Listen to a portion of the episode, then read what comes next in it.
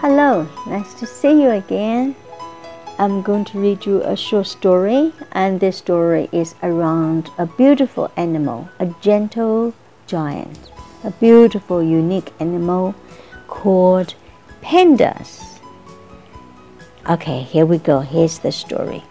Pandas' faces look like cats, but their fat bodies and short tails are like bears.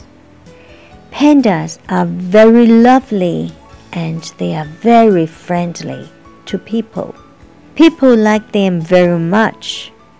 Most pandas live in China. The northwestern part of Sichuan province and southern Gansu province are their hometowns. Panda like to climb trees. They usually live in the forests of high mountains, eat bamboo, and drink spring water. What a healthy lifestyle! Awesome, panda. Okay, panda. 我们都知道 panda. It's a symbol for China. Panda. Lovely. L O V E. I love you. Do you love me? Love 是爱。I love shopping. I love chocolate cake. I love chocolate ice cream. Love 是爱，lovely 是可爱的。They are lovely and friendly.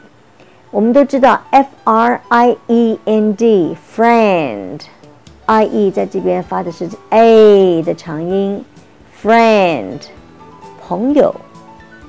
既然是朋友， 朋友之间通常都非都相处的非常好。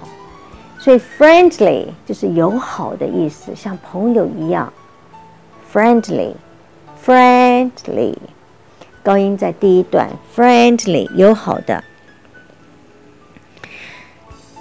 province，p r o v i n c e，province 高音在第一段，省，province。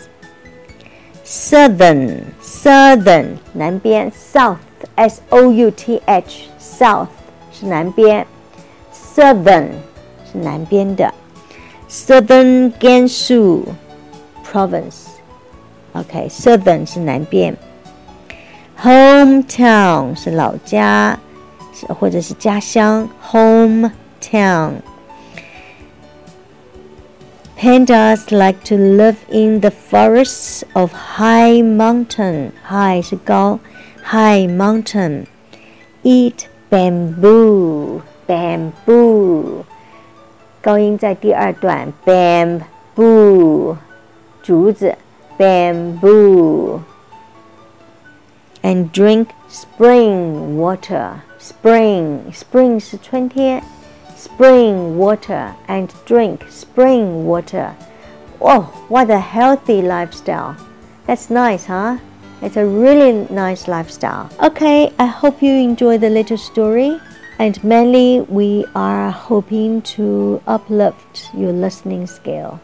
Okay, see you next time. Bye bye.